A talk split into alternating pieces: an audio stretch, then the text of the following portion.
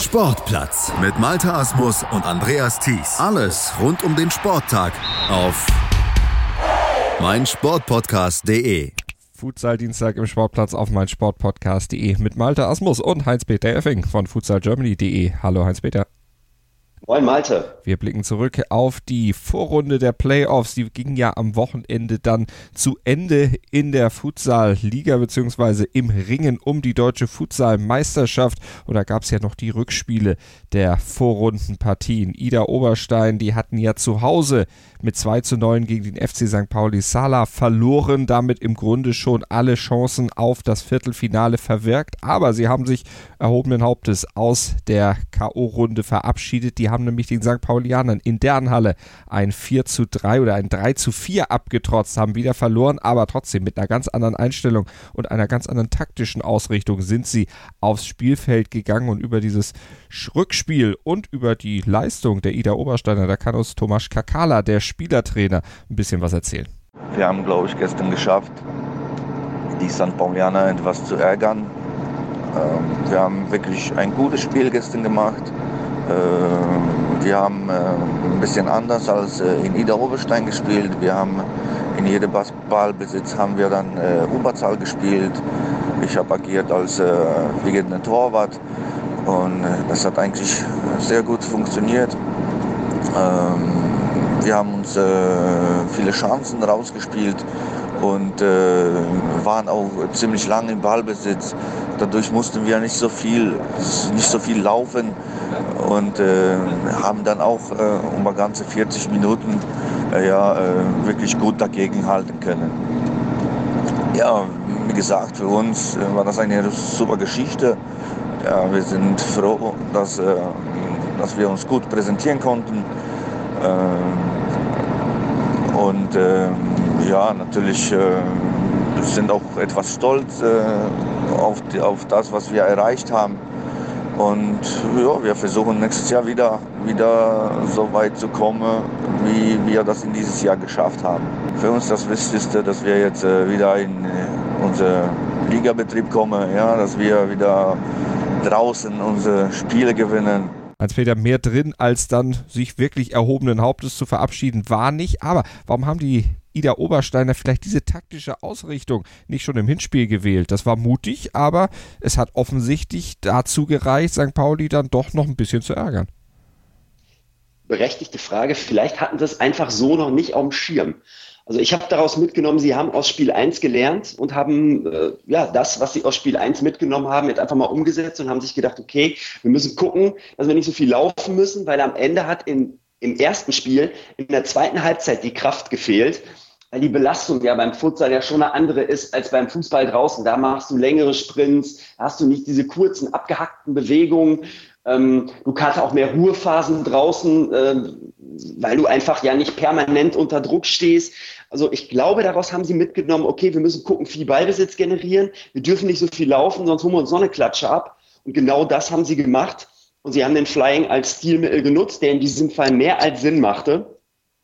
Und ja, und haben im Grunde genommen nur eine Halbzeit von vier Halbzeiten richtig schlecht ausgesehen. Und das war die zweite Halbzeit zu Hause. Die haben sie mit 0 zu 7 verloren. Sie haben, ich sag mal so, eine sehr erfolgreiche Mannschaftsfahrt bestritten, auch wenn sie das Spiel in St. Pauli mit 4 zu 3 verloren haben.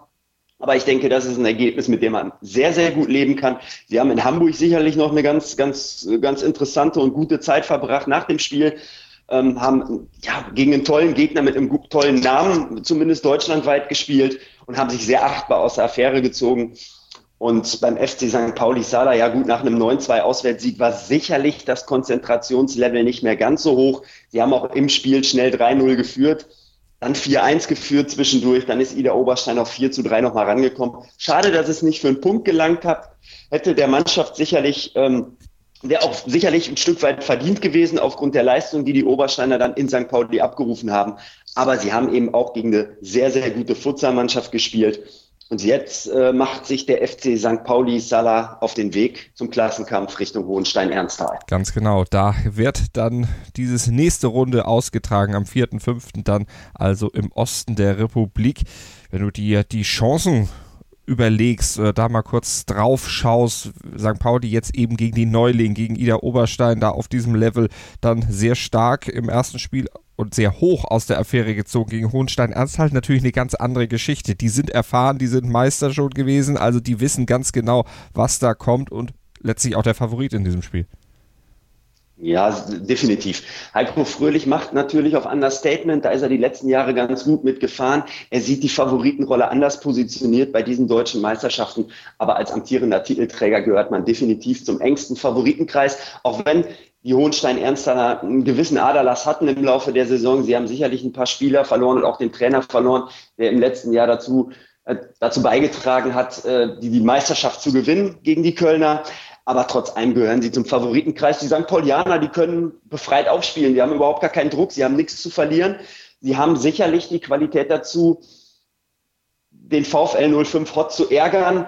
Ob es dann am Ende für den ganz großen Wurf reicht, weiß ich nicht. Es wird auf jeden Fall schwer. Die Favoritenrolle liegt auf jeden Fall bei Hohenstein-Ernsthal. Ich würde mal sagen, ja, 60, 40, 70, 30 pro Hohenstein-Ernsthal. Wir werden das auf jeden Fall verfolgen hier bei uns im Sportplatz auf meinsportpodcast.de. Am nächsten Futsal-Dienstag wissen wir dann schon mehr und dann wissen wir auch, wie es im anderen Viertelfinal oder den anderen Viertelfinals ausgehen wird.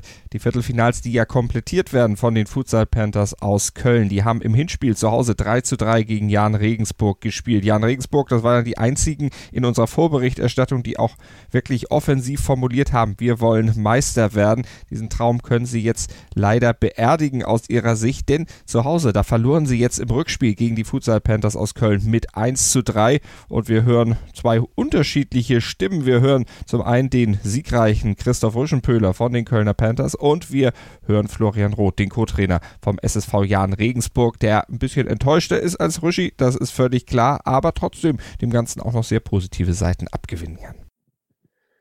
Ja, ich glaube, wir haben auch im, im Rückspiel ein geiles Spiel gesehen zwischen zwei richtig guten Mannschaften. Ähm, gutes Niveau. Ich glaube, am Ende haben wir zwei, drei Fehler mehr gemacht als, als der Gegner. Ähm, haben vor allem die Standards dann schlecht verteidigt, beim 1 nur den Ball hergeschenkt und ja, dann läuft halt ein Rückstand hinterher und Köln ist ja keine Laufkundschaft, richtig gute Truppe, guter Trainer, richtig guter Matchplan, war halt schwer. Wenn man die nicht unter Druck setzt, dann stellen die halt immer einen vor Probleme, haben auch noch ihre Chancen gehabt. Aber ja, wir sind trotzdem zu unseren Chancen gekommen haben dann halt nicht so das Abschlussglück gehabt und Köln auch einen guten Torwart, der dann auch zwei, drei richtig gute Dinge raus hat, sodass wir nicht mehr weiter verkürzen konnten. Haben zwar ein richtig gutes Tor gemacht, aber zu mehr als er dann nicht mehr gereicht im zweiten Durchgang, auch beim Flying Goalie. Ähm, hat uns dann das Glück gefehlt, dass da einer durchrutscht, sage ich mal. Und ja, ähm, wir, wir sind uns eigentlich alle einig, dass dass bei uns die Jungs zwar alles reingeworfen haben, aber am Ende ein paar Prozent gefehlt haben und dies, die, die Kölner wollten das mehr und deswegen absolut verdient auch über die zwei Spiele unserer Meinung nach und vor allem meiner Meinung nach weitergekommen. Können ihnen nur viel Glück wünschen fürs, fürs Panthers-Duell und ja, vielleicht klappt es ja bei ihnen dann dieses Jahr. Vielleicht haben sie auch gerade diese ähm, diesen Willen, den vielleicht Hohenstein letztes noch hatte. Ich fand auch, sie waren letztes im Finale die bessere Mannschaft. Und vielleicht Hohenstein mit der Erfahrung aus dem Vorjahr, dann das Durchsetzungsvermögen und vielleicht haben das die Kölner heuer. Ähm, ich glaube, wir können gut damit leben, wenn wir gegen den späteren Sieger rausgeflogen sind, aber es ist natürlich auch noch ein weiter Weg. Prognose kann ich nicht abgeben, aber Köln ist schon eine richtig gute Truppe, wie gesagt. Guter Trainer, gutes Umfeld und alles Gute weiterhin. Ich hoffe, wir sehen uns da wieder. Wir waren gut vorbereitet auf das, was uns im Rückspiel erwartet, haben insbesondere in der ersten Halbzeit auch das gut umgesetzt, was wir uns vorgenommen haben. Nach einer ausgeglichenen Anfangsphase konnten wir Mitte der ersten Halbzeit durch einen Dreierpack innerhalb von drei Minuten eine klare Führung erzielen. Dabei haben unsere Nationalspieler Hoffmanns, Hirosawa und Heinze ihre Klasse jeweils mit einem Treffer unter Beweis gestellt. Ende der ersten Halbzeit haben wir dann das 1-3 noch kassiert durch einen sehr schönen Treffer, eine sehr schöne Einzelaktion. Zu dem Zeitpunkt auch nicht ganz unverdient. In der zweiten Halbzeit war es dann ein ähnliches Spiel wie die zweite Halbzeit im Hinspiel in Köln.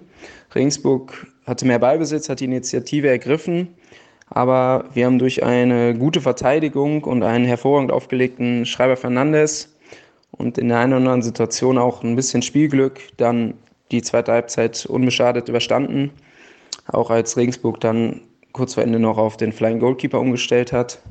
Und somit sind wir einfach sehr froh, jetzt ähm, eine Runde weitergekommen zu sein und im Viertelfinale zu stehen gegen einen sehr starken Gegner.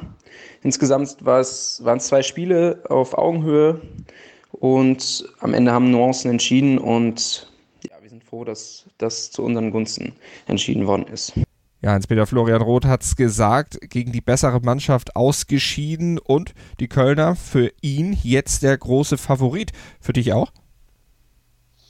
Ja, großer Favorit würde ich nicht sagen, aber sie sind eine eingespielte Truppe. Da sind Jungs, Männer dabei, die spielen schon seit zwei, drei, vier Jahren miteinander.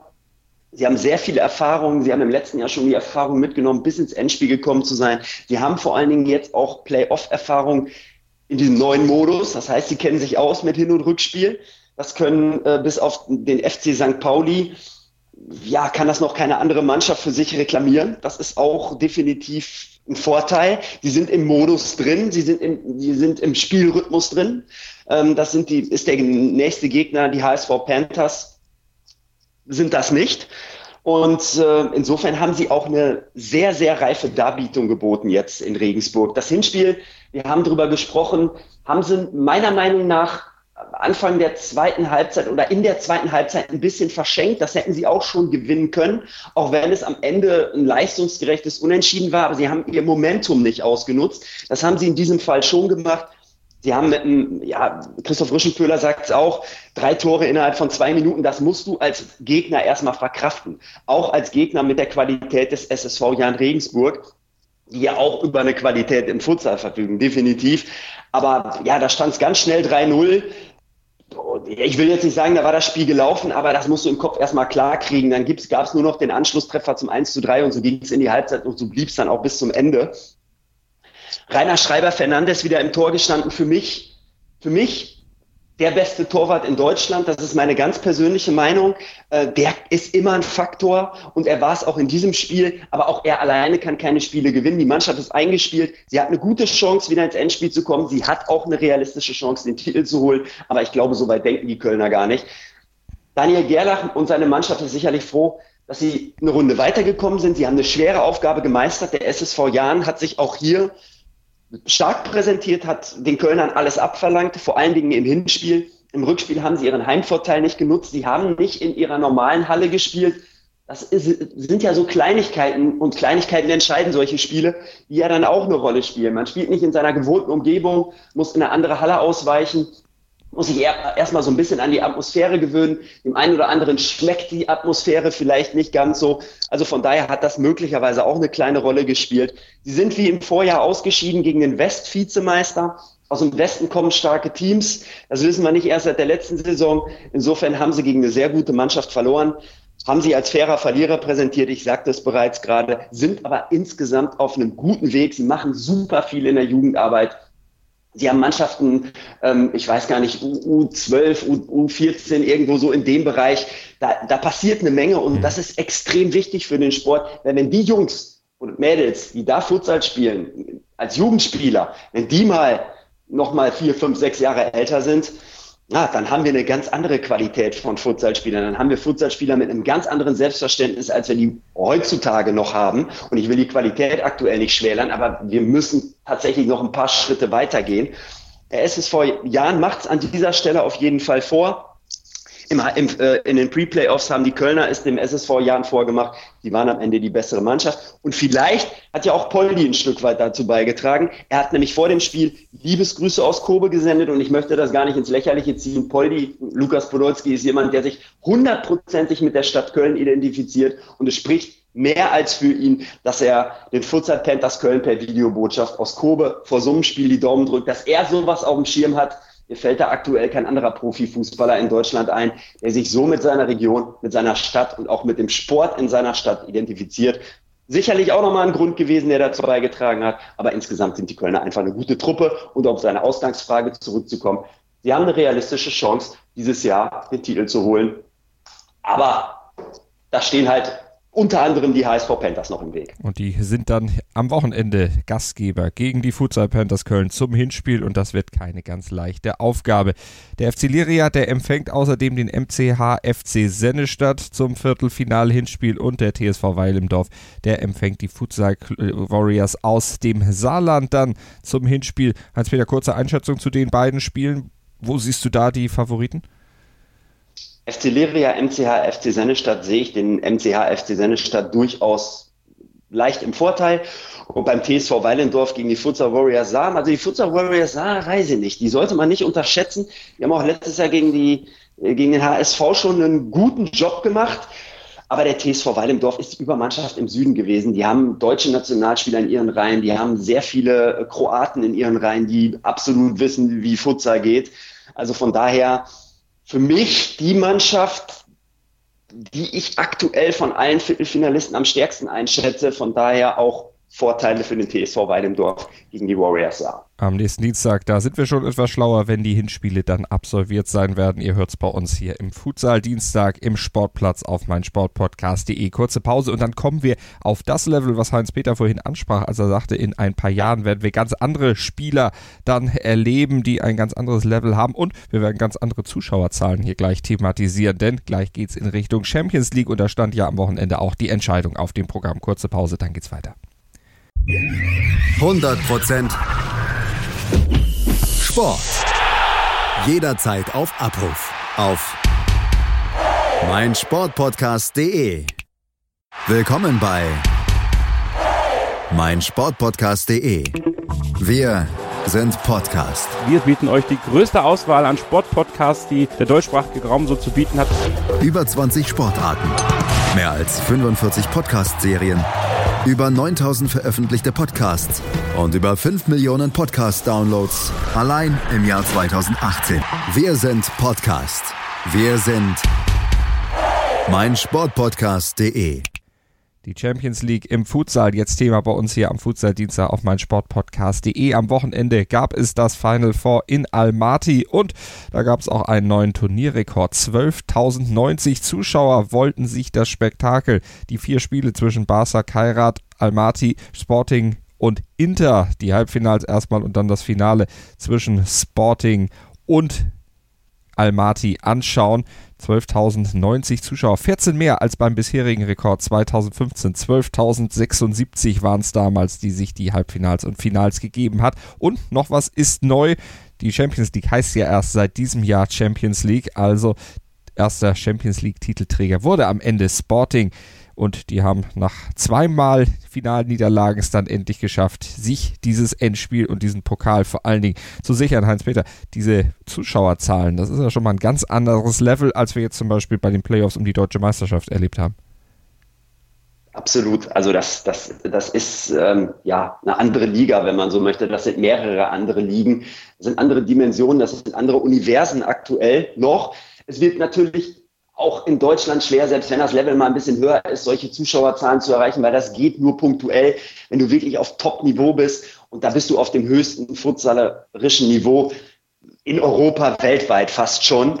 Ähm, also besser geht's fast nicht mehr. Und es ist einfach äh, toll, dass, dass so viele Leute begeisterungsfähig sind für, für so einen Sport, für diesen Sport der auch eine Menge Spaß macht und das auch zu schätzen wissen. Jetzt ist Kairat Almaty natürlich auch eine Mannschaft, die hat ja auch eine gewisse Historie. Die haben ja auch schon die, die Champions League gewonnen im Futsal. Leo Higita spielt unter anderem da, ist ja eine schillernde Figur im Futsalsport weltweit. Die haben schon eine richtig gute Truppe. Das Turnier war ja eben auch da. Und ja, wenn man dann zudem noch Sporting Portugal sehen kann, Barcelona. Barcelona sieht man immer gerne, nicht nur im Futsal, auch morgen Abend im, im Fußball und Inter Movistar auch die prägendste Mannschaft in den letzten Jahren mit, mit Topspielern wie Ricardinho und so weiter und Pola. Ja, da, da, das zieht einfach Fans und sie haben auch im Halbfinale definitiv, definitiv guten Sport geboten bekommen. Sporting Inter geschlagen mit 5 zu 3 und Kairat, die Heimmannschaft, schlug dann für mich ebenfalls überraschend, genauso wie Sporting gegen Inter, gewonnen hat. Die hatten die letzten beiden Endspiele, du hast es gerade schon gesagt, beide verloren und beide gegen Inter Movistar mhm. verloren. Sie haben also die Hegemonie von Inter Movistar durchbrochen, was sicherlich auch wiederum gut für den Sport ist. Barca gegen Kairat dann verloren, 2 zu 5, auch etwas überraschend, weil die spanische Liga ist schon dominierend in, in Europa. Ähm, ja, und so kam es dann dazu, dass, dass Kairat das Endspiel spielen konnte und es eben dazu geführt hat, dass die Begeisterung anhielt. Am Ende sich Sporting aber durchsetzte und irgendwie hat Sporting auch verdient. Du sprachst es gerade schon an, zweimal zweiter Platz, ich sagte es auch schon. Jetzt haben sie sich den Titel geholt, den ersten Titel für Sporting und den zweiten Titel insgesamt für Portugal. 2009, 2010 hat Benfica auch schon mal die Champions League gewonnen, damals noch UEFA Futsal Cup. Tolles Turnier. Wir können uns nur wünschen, dass wir vielleicht irgendwann mal so ein Turnier auch in Deutschland spielen können. Aber das ist wirklich noch ganz weit entfernte Zukunftsmusik. Da muss noch einiges passieren. Aber es kann einiges passieren, auch wenn es manchmal etwas länger dauert. Sporting hat es ja vorgemacht und für Inter ging nach 19 Siegen in Folge in diesem Wettbewerb dann diese Siegesserie zu Ende bei diesem Final Four oder bei diesem Final Four im Halbfinale dann erst gegen Sporting. Heinz-Peter hat es gesagt, verloren und dann im Spiel um Platz 3, da war dann auch die Luft raus, dann auch noch gegen ja. Barca verloren. Jetzt kann man nicht sagen, dass die Zeit von Inter oder von Inter insgesamt vorbei ist. Das wäre zu weit gegriffen. Nee, das, das glaube ich jetzt nicht, aber vielleicht ähm, wird jetzt so langsam aber sicher der Umbruch eingeläutet. Ricardinho ist jetzt auch nicht mehr der Jüngste, klar, Futsal kann man ein bisschen länger spielen, aber ja, der Körper merkt es einfach und irgendwann muss jede Mannschaft mal den Umbruch einleiten. Möglicherweise steht Inter jetzt vor so einer Phase, in Spanien sind sie auf jeden Fall wieder für die Playoffs zur, zur spanischen Meisterschaft, Meisterschaft qualifiziert. Ich weiß gerade gar nicht, ob sie die Vorrunde als Erster oder Zweiter abgeschlossen haben, aber bestimmt eine der Top-Platzierungen wieder. Ähm, ja, also es ist ja auch, wie gerade schon gesagt, gut für den Sport, wenn immer nicht immer die gleiche Mannschaft den Titel holt. Genauso wie in der Bundesliga. Ich meine, äh, klar, man hat jetzt kein, am Ende kein elementares oder ich zumindest kein elementares Problem damit, wenn Bayern München wieder deutscher Meister wird. Aber für den Sport insgesamt ist einfach gut, wenn es eine möglichst große Ausgeglichenheit in den Ligen gibt.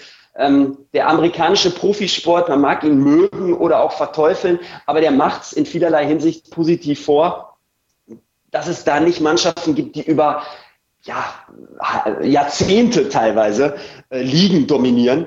Ähm, auch wenn die Golden State Warriors, ich weiche jetzt ein bisschen ab vom Thema, aber äh, sicherlich auch eine der dominierenden Mannschaften in der NBA zum Beispiel gewesen in den letzten Jahren. Aber trotz allem durch die Drafts und so weiter, durch die Auswahlmöglichkeiten ist das schon etwas anders geregelt. Hier ist es leider nicht so, aber trotzdem gut, dass eben Sporting in diesem Jahr endlich mal den Titel gewonnen hat. Und so auch bei den deutschen Meisterschaften. Da gibt's auch immer wieder Mannschaften, haben eine hohe Diversität es gibt also von den Mannschaften, die jetzt im Viertelfinale sind im Futsal, ja, da traue ich äh, locker ja, vier, fünf Mannschaften seh, schätze ich auf einem Level ein, die durchaus das Vermögen haben, den Titel zu gewinnen. Und auch die Mannschaften, die jetzt nicht zu diesen vier, fünf Teams gehören, haben durchaus das Potenzial, die anderen zu ärgern. Eine große Ausgeglichenheit finde ich gut. Und äh, ja, und so hat sich dann eben auch jetzt ähm, in der Champions League im Futsal dargestellt. Und wir werden das Ganze natürlich weiterverfolgen, die Entwicklung des Futsalsports allgemein, natürlich auch die Champions League dann im nächsten Jahr hier bei uns auf meinsportpodcast.de, aber ab nächster Woche dann erstmal volle Konzentration wieder auf die deutsche Futsalmeisterschaft, die Hinspiele der Viertelfinals dann bei uns ausführlich Thema hier in der Sendung. Heinz-Peter, vielen Dank für heute. Danke dir, Malte.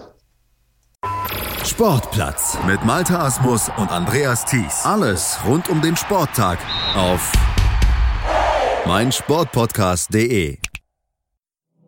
Wir klingen nicht nur gut, wenn wir direkt am Spielfeldrand stehen. Die Adler Mannheim bleiben der Tabellenführer in der deutschen Eishockeyliga. Oder direkt von der Schanze berichten. Wir haben einen spannenden ersten Durchgang gesehen. Bei den Springern Kamil Stoch führt vor Zielen Bartol. Wir sehen dabei auch noch gut aus.